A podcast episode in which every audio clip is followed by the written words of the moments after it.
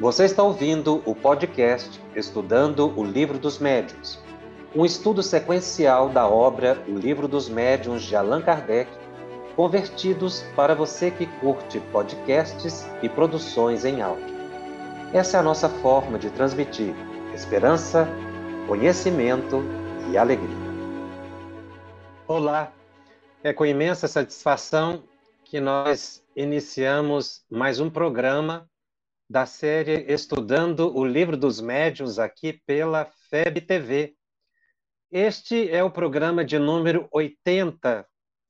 Nós estamos estudando o capítulo 20 da segunda parte de O Livro dos Médiuns, intitulado por Allan Kardec A Influência Moral do Médium. Este é o segundo programa. Na semana passada, nós tivemos oportunidade, ou no programa passado, é, nós tivemos oportunidade de definir ou buscar uma definição para a palavra moral, a fim de que nós não nos vinculemos à ideia de moralismo, de vigilância da conduta alheia ou de aspectos exteriores de uma moralidade que se circunscreve a uma localidade, a um tempo, a uma interpretação, a um grupo social. Allan Kardec utiliza a palavra moral em diversos sentidos, pois que é cabível. Ele utiliza a palavra moral em contraponto a físico, Reforma moral seria uma transformação psíquica com base nos ensinamentos de Jesus, o modo de olhar a vida, a existência, as relações de maneira mais transcendente. Kardec fala de moral espírita, mas a moral espírita é a moral do Cristo. Então, moral no sentido dado pelos espíritos a Kardec, quando se refere ao indivíduo, às suas crenças, aos seus valores, tem significado de espiritualidade. Buscar a alta moralidade é buscar a alta espiritualidade. Então, a palavra moral, independente dos diversos sentidos, e a gente chama atenção para que cada vez que se deparar com a palavra, buscar o, o seu sentido mais amplo e transcendente ou específico no texto. Mas aqui no capítulo 20, Kardec estuda a conquista da espiritualidade do ser. O capítulo 20 de O Livro dos Médiuns deve ser, na nossa pálida opinião, estudado com o Evangelho segundo o Espiritismo. Porque, como acabamos de colocar, a moral aqui é a moral dos espíritos. Há um livro psicografado por Chico Xavier que tem um título muito interessante. Emmanuel deu ao livro em que ele interpreta passagens ou questões de O Livro dos Espíritos, estudando, interpretando, ele intitula Religião dos Espíritos. Esse título sempre me chamou muito a atenção, Religião dos Espíritos. E na introdução, justifica o título, dando assim, e guardando por essas contribuições, na sementeira da fé viva, cremos poder afirmar, com o título deste volume, que o primeiro livro da codificação kardeciana é manancial tão rico de valores morais para o caminho humano, que bem pode ser considerado não apenas como revelação da esfera superior, mas igualmente o primeiro marco da religião dos espíritos, em bases de sabedoria e amor, a refletir o Evangelho sob a inspiração de nosso Senhor Jesus Cristo. Emmanuel revela que o Espiritismo é a religião dos espíritos.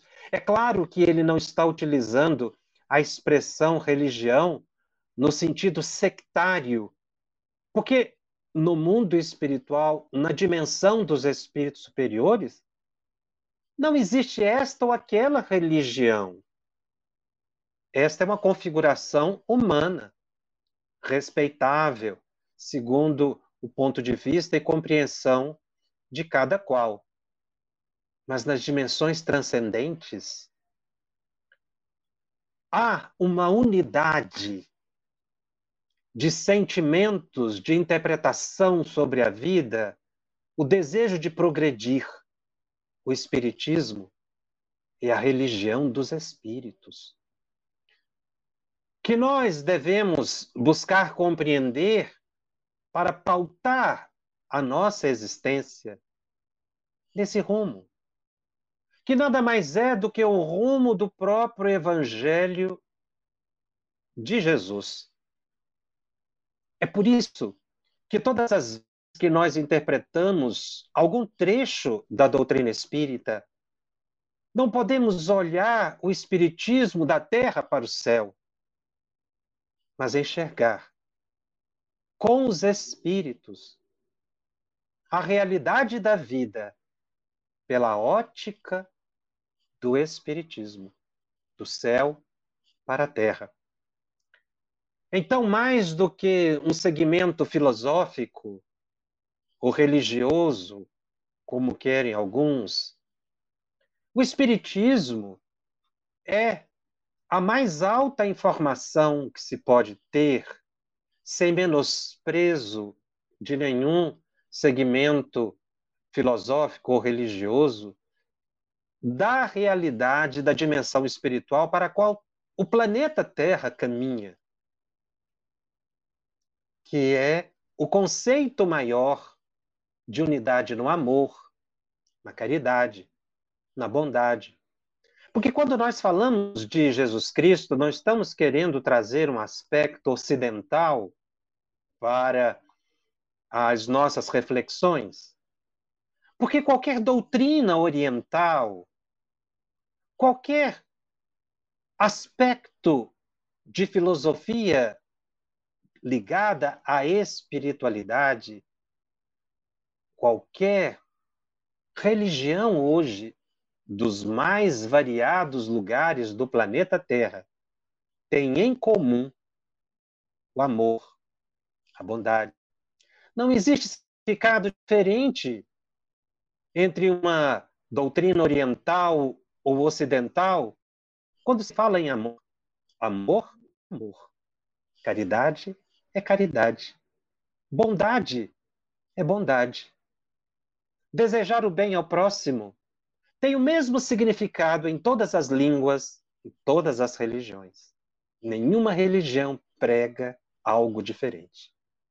Por isso, quando se fala nessa unidade transcendental, nós estamos falando destes aspectos de espiritualidade e não de religião mas de religiosidade, de transformação interior que na cultura hinduísta, na chinesa, no budismo, no xamanismo, em qualquer expressão religiosa do Ocidente, do Oriente, em qualquer aspecto das doutrinas orientais, nós vamos encontrar sempre o mesmo conceito de espiritualidade todas buscam levar o indivíduo a alta espiritualidade. Então, quando se fala da influência moral do médium, está se falando das conquistas de espiritualidade que o indivíduo possa ter adquirido para si, a fim de bem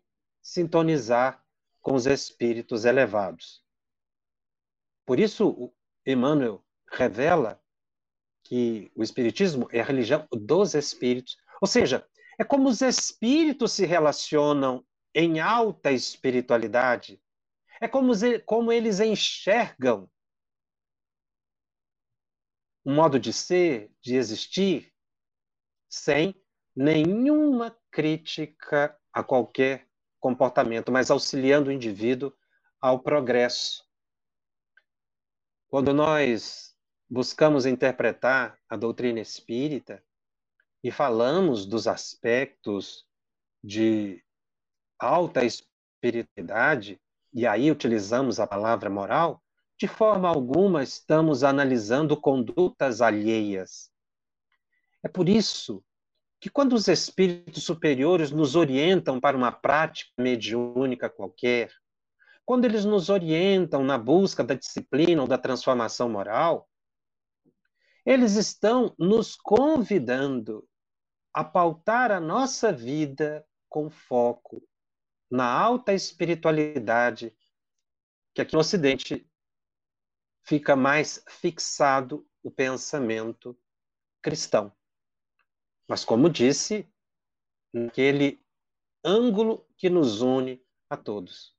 Daí, quando nós tentamos enxertar alguma interpretação humana no Espiritismo, buscamos criar métodos próprios de práticas espíritas, a gente inverte e busca determinar para os espíritos o que fazer, quando, na verdade, a doutrina espírita é a doutrina dos espíritos, não é uma doutrina humana.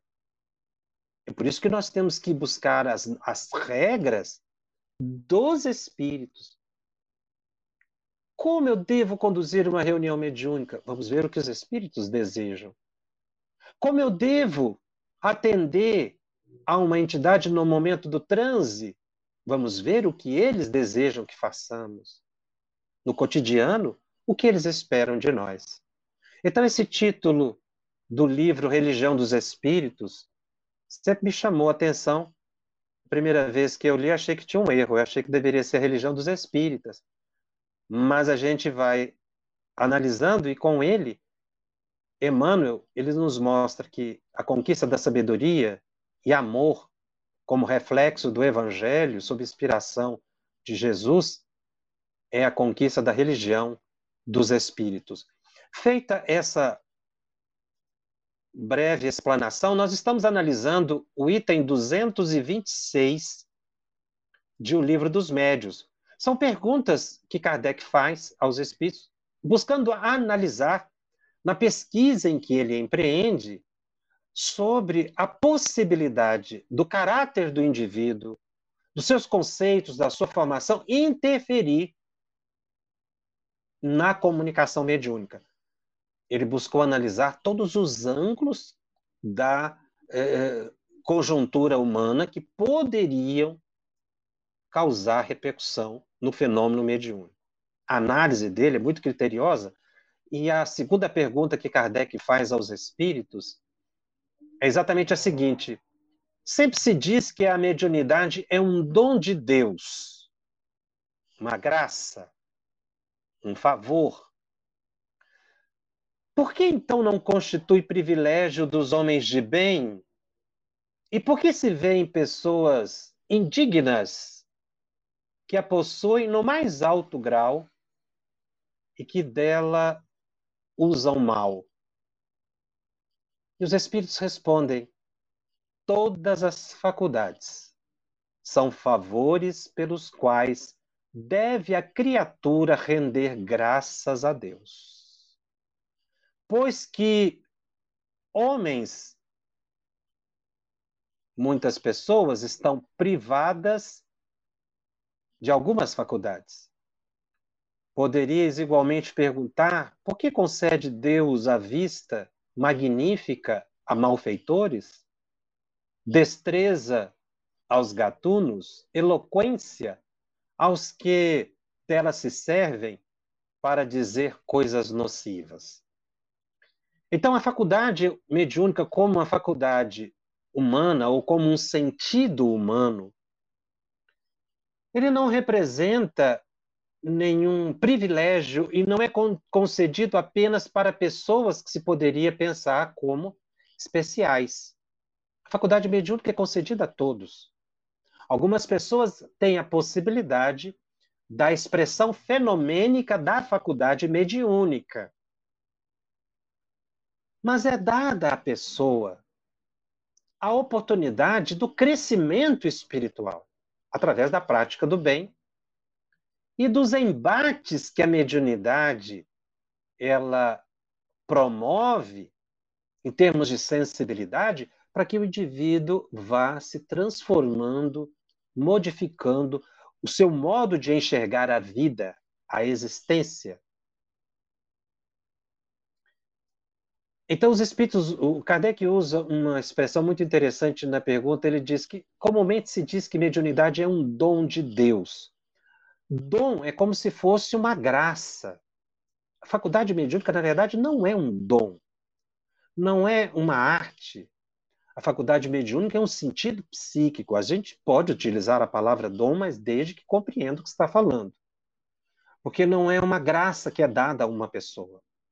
É, oferecida a todas as pessoas.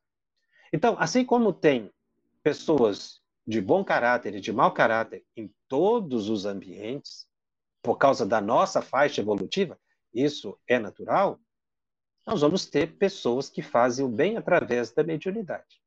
Nós vamos encontrar pessoas que também exploram a sociedade através da mediunidade, que a usam mal.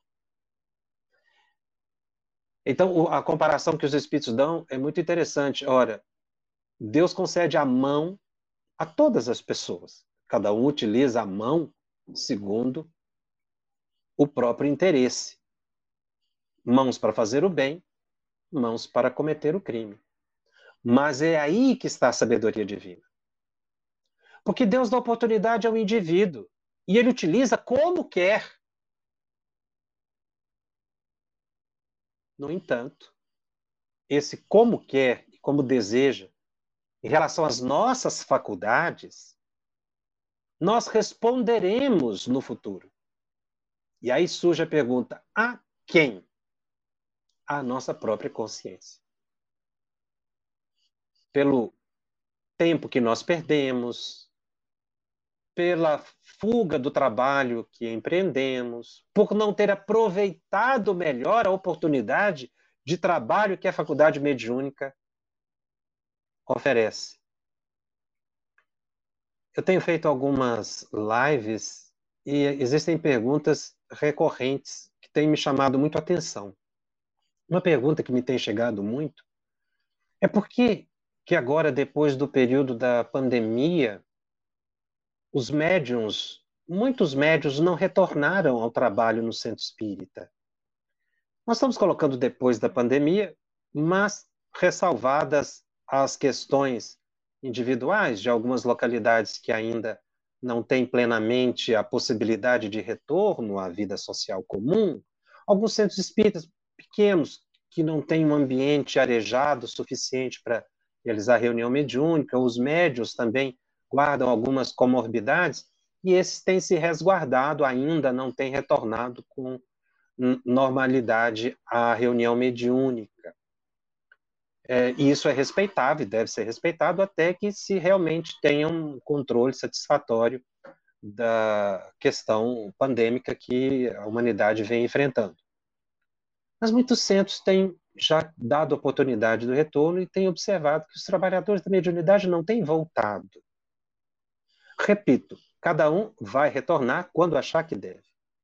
Mas as perguntas, as pessoas perguntam isso e nós ficamos refletindo, por que, que uma pessoa que teve uma pausa, colocando a questão assim, não retorna ao trabalho? Porque ela se interessou por outras coisas? Porque ela não vê mais eh, interesse na mediunidade? Mas a base de tudo está na seguinte questão: será que o indivíduo, será que o médium, ele teve uma formação ou informações adequadas do que é realmente o compromisso na mediunidade para que ele se tornasse perseverante? Ou ele apenas frequentou reunião mediúnica enquanto lhe era interessante? E depois de uma pausa, ele verificou que não era mais necessário. E agora, ele não retoma as atividades. É uma questão de compreensão da responsabilidade com a atividade mediúnica mais direta ou a sessão mediúnica. Estamos fazendo uma análise em tese, exatamente porque não dá para personalizar aqui e acolá em instituições que ainda não vêem condições de um retorno satisfatório às atividades. Mas o que chama atenção na pergunta é exatamente essa análise. Por que falta perseverança no médio? Porque não lhe foi dada a formação suficiente para que ele compreendesse a importância da mediunidade na sua existência? É preciso refletir. O que a mediunidade representa na minha existência? É algo secundário? É algo que eu utilize apenas para meu bel prazer? Ou é o, o meu compromisso de vida? É por isso que os espíritos disseram, Allan Kardec, que todas as pessoas são dotadas da faculdade mediúnica. E, e, e Kardec é, continua anotando a resposta dos espíritos a essa questão, eles continuam dizendo: o mesmo se dá com a mediunidade. Se existem pessoas indignas que a possuem, é que disso precisam mais do que as outras para se melhorarem. Pensas que Deus recusa meios de salvação aos culpados? Ao contrário, multiplica-os no caminho da, no caminho que eles percorrem. Põe-nos nas mãos deles. Cabe-lhes aproveitá-los. Judas, o traidor, não fez milagres e não curou de doentes como apóstolo? Deus permitiu que ele tivesse esse dom para mais odiosa tornar aos seus próprios olhos a traição que praticou. Aos seus próprios olhos, ou seja, a sua própria consciência. Ele dá esse exemplo, o espírito aqui, respondendo a Kardec, exatamente para mostrar que ninguém vai ficar na vida espiritual vigiando conduta de médio.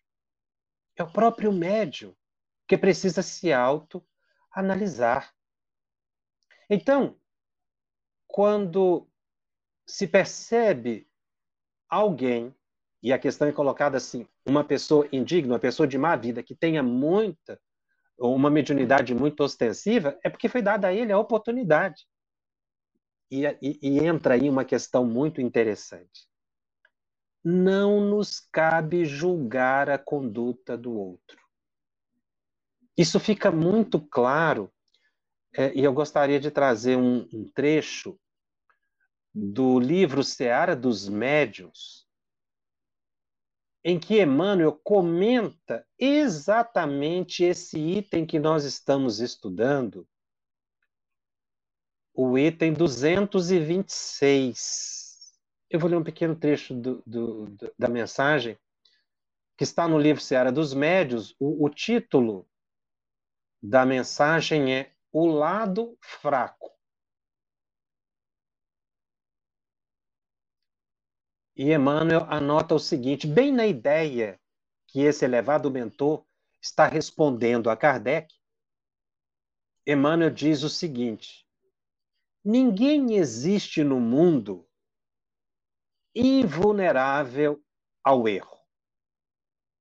Todos nós encarnados e desencarnados em aprimoramento na Terra, somos sujeitos à ilusão. através dos pontos frágeis que apresentemos na construção dos próprios valores para a vida maior. Em várias circunstâncias, enganamos-nos todos em matéria de posse, em problemas de família, em questões de influência, em convites do sexo, em apelos à honraria ou em assuntos que se referem à preservação de nosso conforto. Se surpreendes assim o companheiro em posição de queda, ajuda-o a reerguer-se para o trabalho digno, sem perda de tempo em comentários inúteis. Se a natureza da falta te parece tão grave, que te sentes inclinado à condenação dele, entra no mundo de ti mesmo e pede a Deus que te ilumine a alma.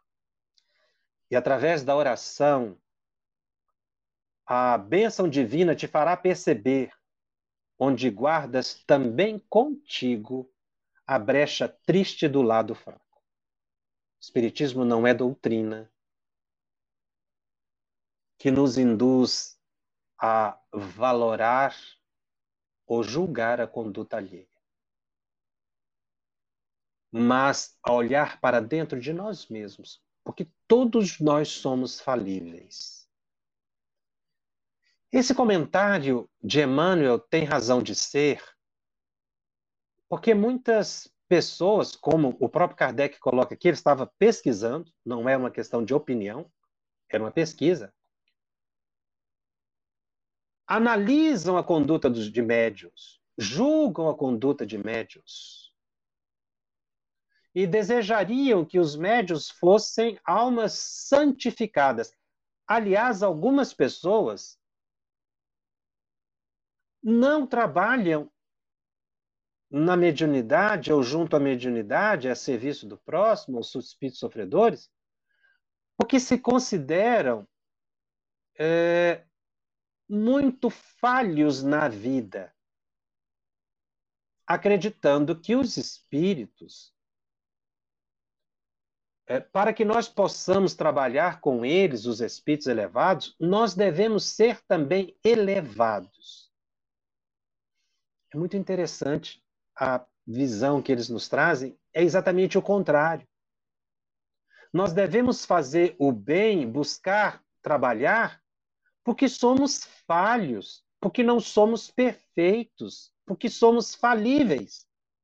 Eu busco o trabalho para o meu crescimento moral. Transformação moral ou alta espiritualidade. E não porque sou um ser perfeito. Então, a doutrina espírita não é uma doutrina que nos ensina a julgar o outro, mas nos ajuda a enxergar a nós mesmos. Então, eu devo ir para o trabalho junto ao próximo, vamos falar do centro espírita, porque é a nossa nosso viés de análise, exatamente porque eu guardo imperfeições. Porque eu guardo muita imperfeição, eu tenho que trabalhar muito a benefício do próximo e não fugir da atividade.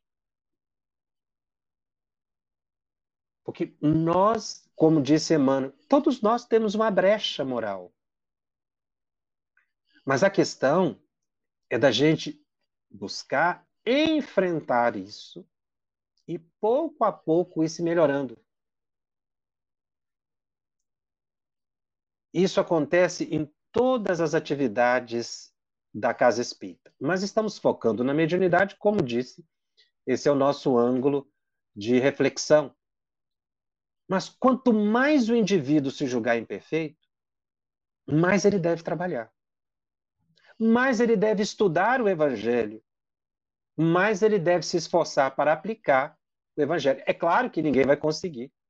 Isso com muita facilidade, falando da nossa generalidade. Mas é exatamente a luta. Uh, a pergunta número 3 de Kardec. Os médios que fazem mau uso de suas faculdades, que não se servem delas para o bem, ou que não as aproveitam para se instruírem, sofrerão as consequências dessa falta? E os espíritos responderam a Kardec: se delas fizerem mau uso, serão punidos duplamente. Porque tem um meio a mais de se esclarecerem e o não aproveita. Aquele que vê claro e tropeça é mais censurável do que o cego que cai no fosso. E aí eu repito a mesma reflexão aqui. Quem vai julgar quem? Ele vai ser punido duplamente. Quem vai punir o médio? Deus? Não. Jesus? Não. Os bons espíritos? Não. É o próprio médio, é a sua própria consciência que vai levá-lo a esse entendimento quando ele tiver condições de perceber isso. Como ele perdeu a oportunidade, e é aí que está a, e aí que nasce a dor, né? O pranto e o ranger de dente naquela mensagem colocada por Jesus da, do festim das bodas. Ou seja, no momento em que eu percebo que eu deveria ter aproveitado o tempo, isso lá depois de desencarnado, na erraticidade. Quando eu percebo que deveria ter aproveitado o tempo e não aproveitei, é que vem a dor interior, consciencial. E não de alguém que vai me julgar o meu comportamento. Não é assim que funciona. Sou eu mesmo que vai chegar o um momento em que eu vou ter aquele insight, aquela iluminação.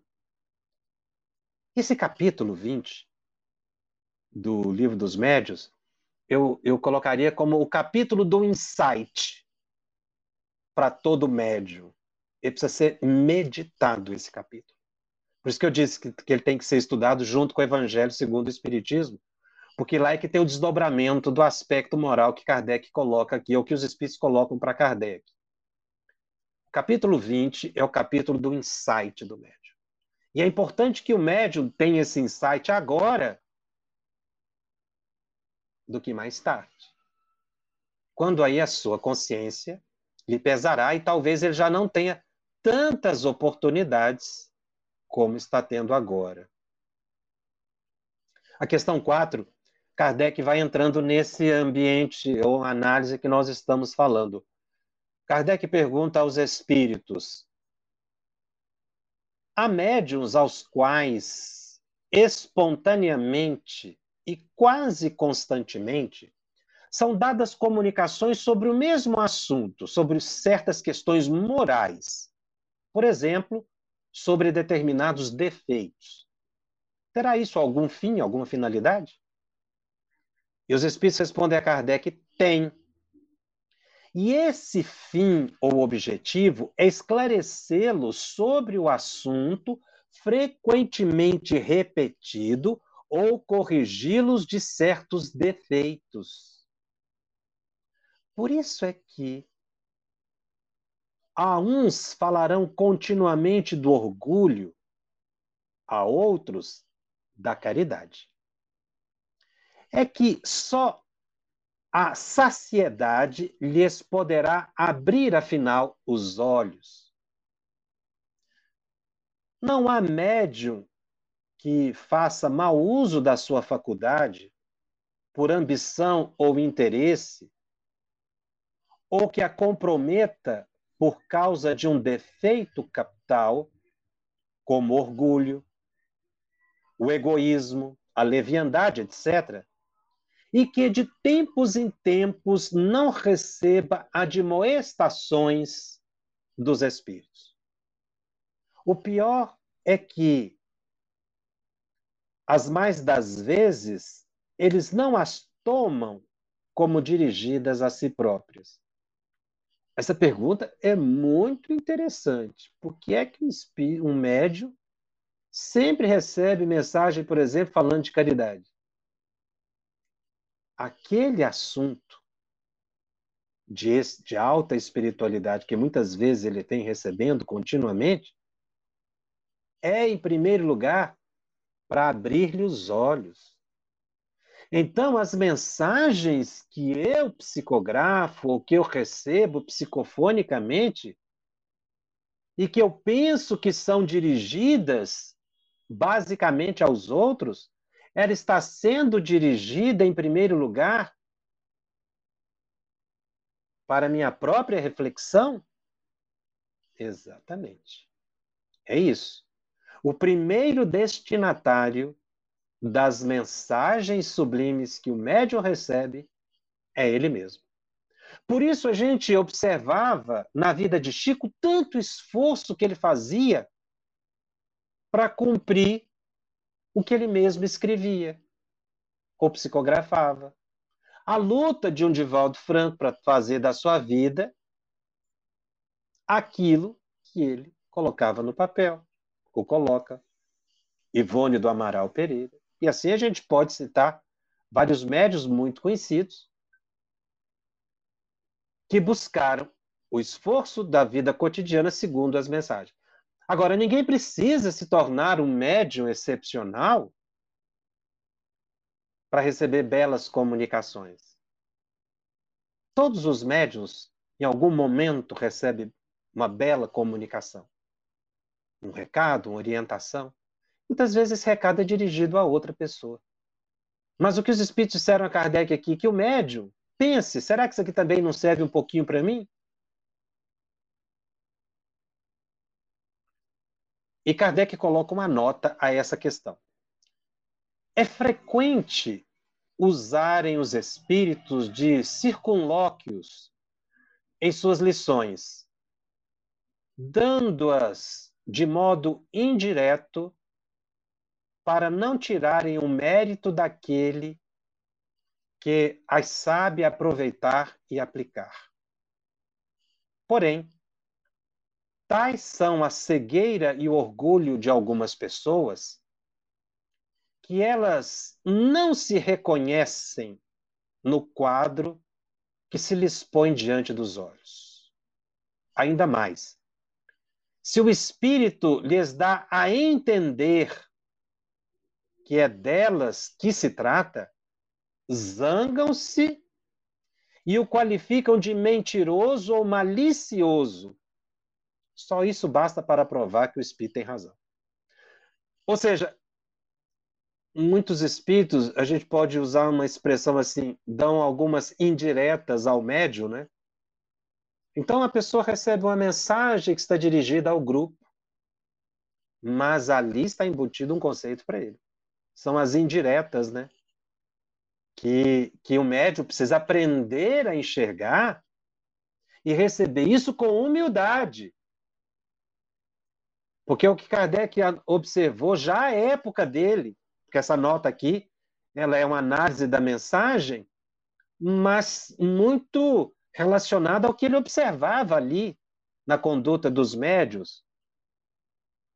Se o espírito dava orientação direta ao médium, referindo-se à questão moral, o médium se zangava ou seja, ele achava que aquele espírito era embusteiro, era mentiroso, porque aquilo não se referia a mim. É muito interessante essa questão que os espíritos utilizam. Por que, que eles utilizam essa forma indireta e não direta? Isso merece uma reflexão. Porque os espíritos nos respeitam. Os espíritos superiores não apontam o dedo nas nossas feridas. Eles nos ajudam a perceber e não se impõem. Eu achei belíssima essa colocação, essa análise de Kardec, que os espíritos nos falam de modo indireto, para não tirarem de nós o mérito de descobrir em nós o que precisa ser modificado e modificar. Olha, olha a sublimidade dessa colocação. Então não existem espíritos superiores que ficam apontando o dedo nas nossas feridas? Não. Eles vão lentamente nos ajudando a enxergar, para não tirar de nós o mérito do crescimento espiritual. Porque se eles apontam os nossos defeitos para que a gente se modifique de forma constrangedora ou formos constrangidos a mudar, não há mérito. É por isso que eles falam de modo indireto. Respeitosamente. Eles vão deixando que a gente descubra, mas a gente tem que fazer um esforço para descobrir. Que é a análise. Será que isso não serve para mim? Por que, que o Espírito não disse isso diretamente para mim?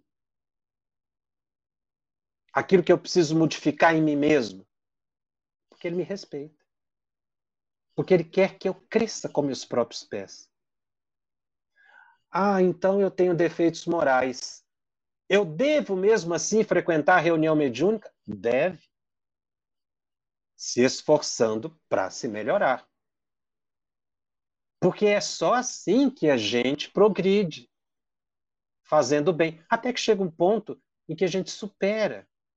E é isso que os espíritos querem. Por isso, eles dão essas indiretas. Mas dizer de modo indireto é respeitar o livre-arbítrio do outro. Eu acho isso muito interessante, muito importante. Esse respeito ao livre-arbítrio do outro. Então, quando Kardec coloca assim, essas indiretas né, que, eu, que eu usei, mas elas têm uma sabedoria embutida nisso. É para não chocar o indivíduo. É para não estabelecer um plano de crítica, mas que o próprio indivíduo vá crescendo e progredindo segundo a sua própria possibilidade e capacidade. Isso é belíssimo, porque mostra a misericórdia divina, o amor dos espíritos sublimes para conosco. A pergunta número 5 vai avançando. Nas lições ditadas, de modo geral, ao médium, sem aplicação pessoal, não figura ele como um instrumento passivo para a instrução de outrem? Está perguntando aqui. Às vezes o médium recebe uma mensagem que fala de bondade e o médium já é bondoso. Ele está perguntando, como é que é isso?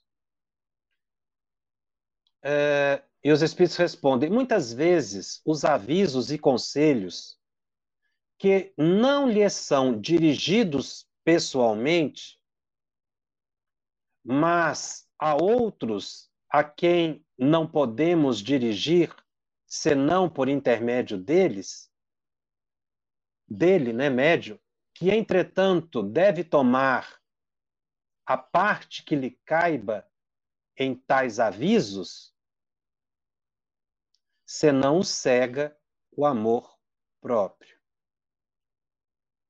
Ou seja, é, o médium pode se julgar fora daquele contexto.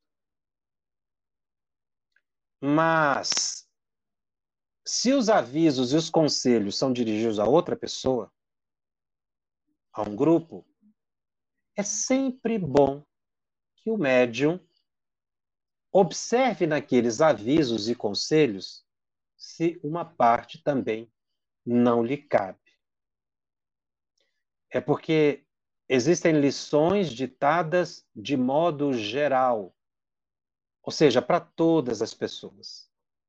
Uma mensagem que não é dirigida especificamente, mas a terceiros.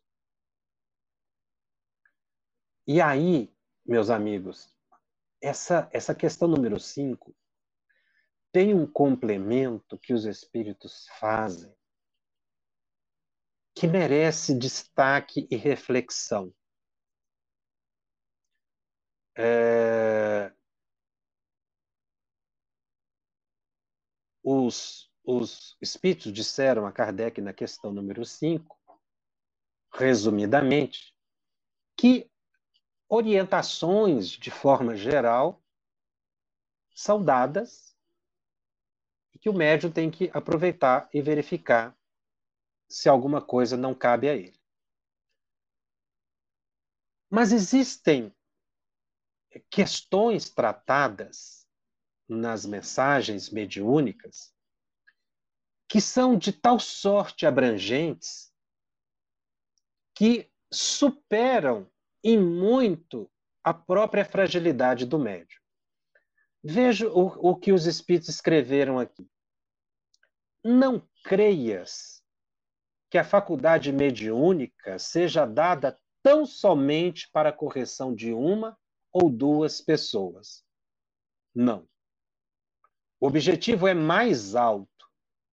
Trata-se da humanidade. Um médium é um instrumento pouquíssimo importante como indivíduo.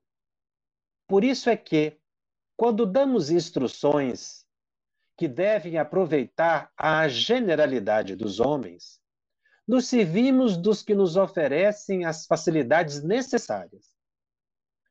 Tenha-se, porém, como certo que tempo virá em que os bons médios serão muito comuns, de sorte que os bons espíritos não precisarão servir-se de instrumentos maus.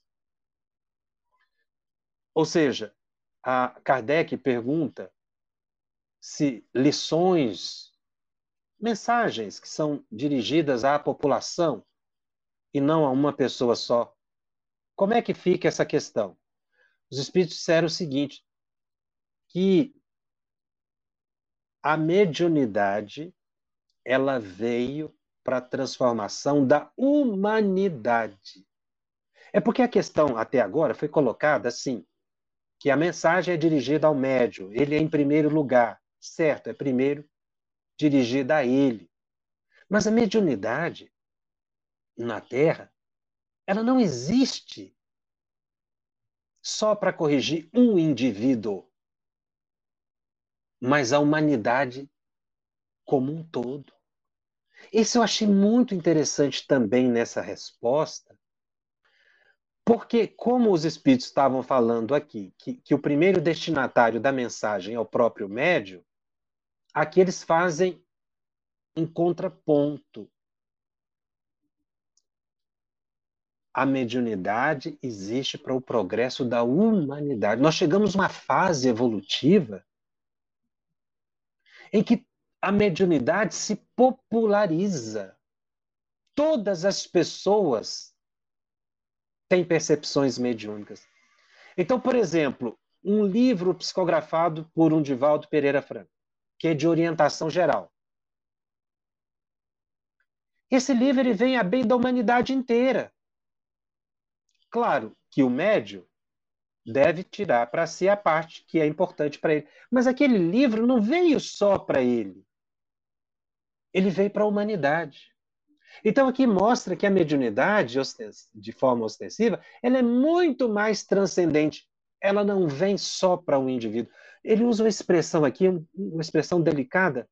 Um médio é instrumento pouquíssimo importante como indivíduo, não é que ele está menosprezando o médio ou tirando o valor do indivíduo. Ele está dizendo, o mentor aqui, que mediunidade é algo muito maior. Por isso nós temos médios espalhados no mundo inteiro. A mediunidade, nesse momento da humanidade, existe decorrente do nosso progresso evolutivo e vem em benefício de todos nós. É por isso que a mediunidade não pode ser estudada de forma restritiva. Não se pode encastelar o estudo do livro dos médios, restringi-lo a um pequeno grupo. A mediunidade vem, a mediunidade vem em benefício da humanidade para todas as pessoas. Então, existem mensagens que realmente vêm para a generalidade da humanidade. Repito, essa observação decorre das, das respostas anteriores que foram dadas a ele, dadas por eles, no sentido de que a, que a mensagem é dirigida ao médio. Sim, ela é também ao médio. Mas existem mensagens de caráter geral que vem para o progresso da humanidade. Então a gente precisa deixar de pensar em mediunidade como algo circunscrito, particular, que vem apenas para a cura de corpos, para dar recados de desencarnados para encarnados, para dar pequenas orientações. Não. A mediunidade é muito mais sublime.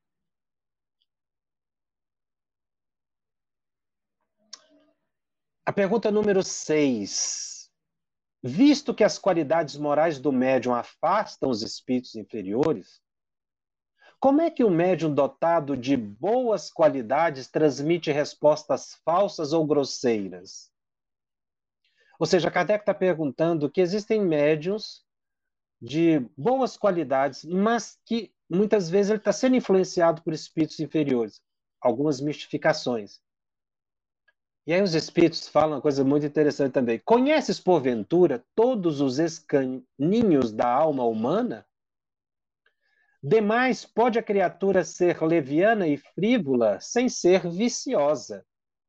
Também isso se dá porque, às vezes, ele necessita de uma lição a fim de manter-se em guarda. Então, aqui, por que, que um médium sério pode receber, de quando em vez, respostas falsas? Exatamente porque ele não tem domínio sobre a faculdade mediúnica, são os espíritos que dele se utilizam. E aqui o finalzinho da questão é: todos os médios precisam manter-se vigilantes, manter-se em guarda. Não existe médium que não possa sofrer mistificação, não existe médium que não possa ser enganado de quando em vez. E os seus mentores assim o permitem para trabalhar-lhes a humildade, para que eles percebam que são instrumentos, que eles não dominam a própria faculdade. É para dar uma lição. E também porque nenhum de nós é perfeito, como ele diz aqui. Conheces, porventura, todos os escanistas, quer dizer, todos os ambientes da alma humana? Existem pessoas que, que não são viciosas, não tem um vício moral, mas são levianas. Ou seja, está dando aqui um exemplo de que ninguém é perfeito, de que todos nós temos algo a melhorar na nossa personalidade. Então, todo médium tem que ser vigilante, por mais que ele se considere é, seguro. Todos nós estamos aprendendo a lidar com a mediunidade. Ah, essa questão que a, mediunidade veio para a humanidade inteira, realmente, ela é transcendental. Eu vou ficando aqui na questão número 6 hoje, existem outras questões que a gente vai aprofundando sobre a questão da alta espiritualidade ou alta moralidade, como nós estamos observando, vamos trazer outros comentários de benfeitores espirituais que nos ajudam a entender com mais cuidado essas questões. Na próxima semana eu vou continuar ainda no capítulo 20 e eu vou iniciar pela questão número 7. Vamos ver se temos algumas perguntas aqui que nos chegaram. Para possível, um possível comentário. Uh, a Rosa Bezerra faz um comentário. Não voltei à mesa mediúnica por motivos. Que a dirigente aconteceu, está doente e não tem outra para substituir. E agora, o que devemos fazer? Essa é uma, uma questão muito interessante. Se o grupo tem condições de voltar ao trabalho, mas o dirigente não pode, esse dirigente pelo que eu estou entendendo aqui, seria o dirigente para conduzir as manifestações mediúnicas. Bom, primeiro o grupo pode escolher outro dirigente que estaria atuando até que o companheiro possa retornar às atividades. Segundo, isso inclusive vai ser motivo de um estudo futuro que nós vamos fazer aqui. O grupo mediúnico pode continuar se reunindo sem manifestações, que aliás é um tema que Kardec traz que me chama muito a atenção também. Pode existir um grupo mediúnico sem manifestação? Os espíritos dizem que sim. A manifestação ela não é essencial. Então pode existir um grupo mediúnico com todos os cuidados de grupo mediúnico, de unidade, um grupo pequeno, fraterno, é um grupo mediúnico. Mas não tem manifestação mediúnica. O que esse grupo deve fazer? Voltar-se para o estudo. Então, o grupo mediúnico que não tem manifestações, ou porque não tem condições de ter manifestações mediúnicas, ou porque não tem médiums é, psicofônicos ou psicógrafos, eles devem continuar se reunindo, eles não podem se dissolver. Porque senão ficaria caracterizado que o grupo está mais preocupado com o fenômeno do que com a instrução dos médios. Então, esse grupo que a Rose Bezerra coloca aqui, que não tem um dirigente, o grupo deve se organizar, continuar se reunindo, até que tenha condições de voltar à normalidade das atividades, aproveitar para o estudo, se tem condições de se reunir. Ah, Sol Ribeiro faz uma pergunta. Jacobson, como o médium sabe é, está fazendo o trabalho na mesa mediúnica? Não é fácil ser médio 24 horas porque somos imperfeitos. É aí só que nós estamos colocando. Nós somos médios 24 horas porque somos imperfeitos. É o contrário. É por isso que a mediunidade foi dada ao indivíduo, para que ele se aperfeiçoe, não é porque ele é perfeito. Nós precisamos tirar essa, essa, esse discurso de perfeição ou imperfeição em termos de mediunidade mediunidade veio para o nosso aprimoramento. É porque a gente é imperfeito. Então, a gente é médio 24 horas. Por quê? Porque precisa se melhorar 24 horas. Não é porque já atingiu a perfeição. É porque exatamente eu preciso desse enfrentamento com a sensibilidade mediúnica para ir me depurando. Então eu não posso desejar reclamar eu tenho que agradecer a oportunidade. Você ouviu uma produção da Federação Espírita Brasileira. Para saber mais, siga o arroba FebTV Brasil no YouTube, Instagram e Facebook. Ative o sininho para receber as notificações e ficar por dentro da nossa programação. Até o próximo estudo.